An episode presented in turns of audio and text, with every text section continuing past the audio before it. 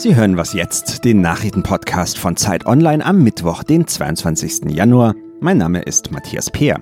Wir fragen heute, wie gefährlich die neue Lungenkrankheit aus China ist und woran es eigentlich liegt, dass Deutschland so viele Funklöcher hat. Zuerst aber die Nachrichten. Im Amtsenthebungsverfahren gegen US-Präsident Donald Trump werden heute die Eröffnungsplädoyers der Anklagevertreter erwartet. Zum Auftakt der Senatsdebatte hat es zuvor Streit um die Verfahrensregeln gegeben. Die Republikaner haben jetzt zugestimmt, dass die Regeln doch noch ein wenig gelockert werden. Für die Plädoyers sollen beide Seiten jetzt drei Tage statt wie ursprünglich geplant nur zwei Tage Zeit bekommen. Abgelehnt haben die Republikaner aber den Wunsch der Demokraten, Dokumente zur Ukraine-Affäre aus dem Weißen Haus anzufordern. Das neuartige Coronavirus ist zum ersten Mal auch in den USA nachgewiesen worden. Betroffen von der Lungenkrankheit ist ein Mann, der vergangene Woche aus China zurück in die Vereinigten Staaten gereist ist. Er befindet sich laut seinen Ärzten in einem guten Zustand und es gibt offenbar nur ein geringes Risiko, dass er weitere Menschen anstecken könnte. Mehr dazu besprechen wir hier gleich. Davor noch ein kurzer Blick nach Davos. Da geht heute das Weltwirtschaftsforum weiter. Mit der Eröffnungsrede von US-Präsident Trump war gestern Amerika im Fokus. Heute steht die europäische Sichtweise auf die Weltpolitik im Mittelpunkt. Erwartet werden Reden des spanischen Ministerpräsidenten Pedro Sanchez sowie von EU-Kommissionspräsidentin Ursula von der Leyen. Redaktionsschluss für diesen Podcast ist 5 Uhr.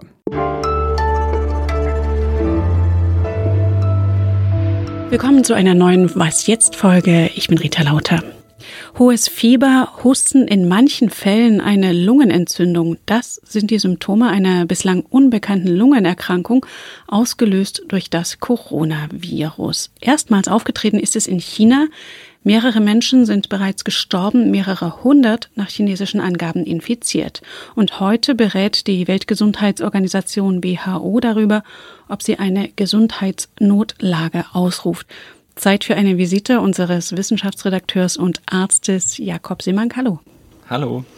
Jakob, zunächst mal, was wissen wir über die Krankheit? Wie überträgt sie sich? Es ist ein Virus, ein Coronavirus, das hat eine Ähnlichkeit zum SARS-Virus, ist aber ein neuer Virus, den man jetzt Anfang des Jahres überhaupt erst beschrieben hat. Und es ging alles aus von einem Essens- oder Fischmarkt und man dachte längere Zeit ist es wahrscheinlich so, dass nur von dort über kontaminiertes Essen das Virus auf den Menschen übertragen wurde. Inzwischen weiß man aber, dass auch von Mensch zu Mensch eine Übertragung stattfinden kann. Und wie gefährlich ist das nun? Das wissen wir noch überhaupt nicht. Es gibt sehr unterschiedliche Ansichten. Erstmal ist es so, dass natürlich sehr viele Leute infiziert sind und Forscher Angst haben, dass das nun sich regional und vielleicht auch sogar pandemisch weltweit streuen könnte. Auf der anderen Seite sehen wir noch nicht allzu viele Todesfälle. Damals bei SARS waren es zu dem Zeitpunkt schon deutlich mehr Tote. Das war eine Pandemie einer Atemwegserkrankung Anfang der 2000er die in China ebenfalls ihren Ausgang nahmen. Droht jetzt wieder so eine Pandemie? Auch das ist eine gute Frage. Auch da sind sich Experten nicht so recht einig. Das ist auch der Grund, warum die WHO das Meeting zusammenruft. Es ist definitiv so, dass Menschen, die infiziert sind, schon ausgereist sind aus China nach Thailand, nach Südkorea, nach Japan sodass zumindest die regionale Ausbreitung über China hinaus ein Szenario ist, das wahrscheinlich uns in den nächsten Wochen erwartet. Ob es dann global sich ausbreitet, das werden wir sehen müssen.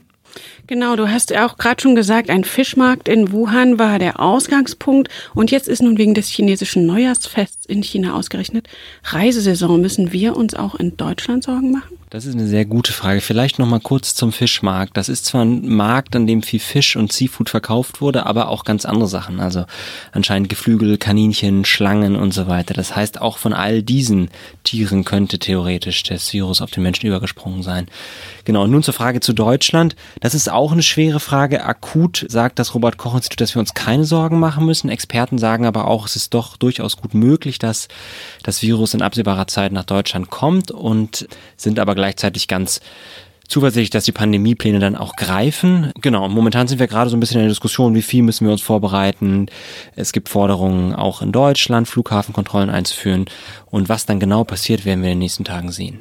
Und was würde es jetzt konkret bedeuten, wenn die Weltgesundheitsorganisation heute den Gesundheitsnotstand ausruft? Das würde bedeuten, dass Gelder frei werden, dass die WHO selber eine stärker koordinierende Rolle annimmt und unter anderem stärker noch vorschlägt, was für Maßnahmen getroffen werden sollen, zum Beispiel was Reise angeht, zum Beispiel was das Teilen wissenschaftlicher Daten etc. angeht. Das ist ja der Fall beispielsweise schon bei Ebola jetzt gerade in der Demokratischen Republik Kongo und auch seit Jahren bei Polio. Wenn wir noch so ganz am Anfang der Untersuchung dieses Virus stehen, da ist wahrscheinlich noch gar nichts bekannt, was man dagegen tun kann, wie man es heilen kann. Ja, also wir wissen noch nichts über Therapie oder Impfung, dafür ist es auch wirklich sehr früh. Wir wissen gar nicht, wie schlimm das Virus ist. Und es gibt ja die Verwandten dieses Virus, MERS und SARS, die beide wahrscheinlich momentan, was die Forschung angeht, noch ein bisschen Priorität haben, weil wir zum Beispiel beim MERS, das auf der arabischen Halbinsel seit Jahren immer wieder neue kleine Ausbrüche macht, tatsächlich sehr dringend mal was Therapeutisches bräuchten. Insofern würde ich sagen, das ist gerade noch sehr früh, um sich darüber Gedanken zu machen. Und alle Fakten zu der neuen Lungenkrankheit hast du auf Zeit Online zusammengestellt. Vielen Dank, Jakob. Sehr gerne.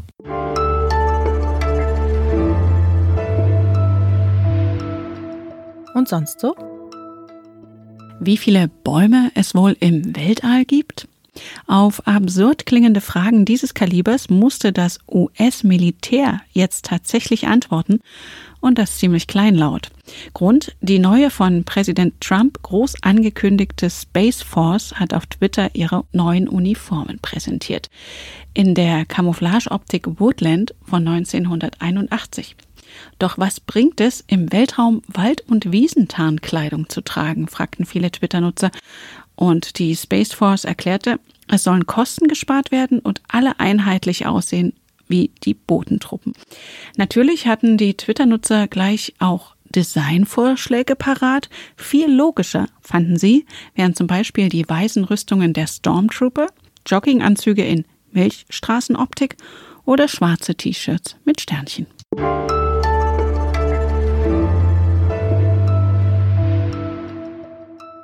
Ich habe inzwischen meinem Büro erklärt, dass ich bitte auf Fahrten nicht mehr mit ausländischen Ministerkollegen verbunden werden möchte, weil es mir total peinlich ist, wenn ich dann dreimal, viermal neu anrufen muss, weil ich jedes Mal wieder rausfliege. Tja, selbst dem Wirtschaftsminister sind die Funklöcher in Deutschland peinlich. Nur, wer ist denn da eigentlich zuständig? Fakt ist, Deutschland liegt bei der Abdeckung mit LTE im internationalen Vergleich maximal im Mittelfeld noch hinter Kasachstan, Bolivien und Senegal. Die Grünen fordern inzwischen ein Recht auf Mobilfunk, um der Bundesregierung Beine zu machen. Eingehend damit befasst hat sich meine Kollegin Sarah Schurmann. Sie ist jetzt bei mir im Studio. Grüß dich. Hallo. Sarah, im Ostseeurlaub mal nicht direkt auf Insta posten zu können oder im Zug nicht Netflixen zu können, ist das wirklich so kriegsentscheidend? Das ist es vermutlich nicht, aber in Brandenburg kann man auch nicht mal Notrufe absetzen. Und was hat es mit der Industrie auf sich? Das ist natürlich auch ein Problem. Der Wirtschaftsstandort Deutschland wird nicht gerade attraktiv dadurch, dass wir nicht überall auf LTE und schnelles Internet zugreifen können. Und woran liegt es nun, dass die Abdeckung mit LTE in Deutschland so schlecht ist? Dafür gibt es im Wesentlichen drei Gründe. Der Politik war es nie wichtig genug, den Netzausbauenden auch nicht, die verdienen nicht genug daran und Bürger haben auch immer noch Angst vor Strahlung und behindern deswegen oft die Aufstellung von Masten du und dein Team, ihr habt euch deshalb so eingehend damit befasst, weil ihr ein aufwendiges Erklärvideo zu dem Thema Mobilfunk in Deutschland produziert habt. Das ist Teil einer neuen Kooperation mit Funk. Was hat es damit auf sich und was wollt ihr damit erreichen? Genau, das Mobilfunkvideo ist das erste Video von Represent. Das ist eine Kooperation von Funk und Zeit Online, in der wir versuchen, einer jungen Zielgruppe, Leuten zwischen 20 und 25, zu erklären, was die Debatten und Entscheidungen im Bundestag eigentlich mit ihrem Leben zu tun haben. Und außerdem gucken wir noch, wie die Themen, die Sie interessieren, denn dort behandelt werden. Und welche Themen habt ihr euch noch so vorgenommen? In den nächsten Folgen schauen wir uns an, wie schützt die Politik eigentlich Frauen vor Gewalt, wie schützen sie Radfahrende und wie fördern sie die Games-Entwicklung in Deutschland. Und ab heute kann man sich das auf YouTube ansehen, was ihr da auf die Beine gestellt habt. Dann startet die neue Erklärvideoreihe Represent. Jeden Mittwoch neu. Vielen Dank, Sarah. Danke. Das war was jetzt, der Nachrichtenpodcast von Zeit Online. Schreiben Sie uns gern an wasjetzt.zeit.de. Für Sie im Studio war Rita Lauter. Machen Sie es gut.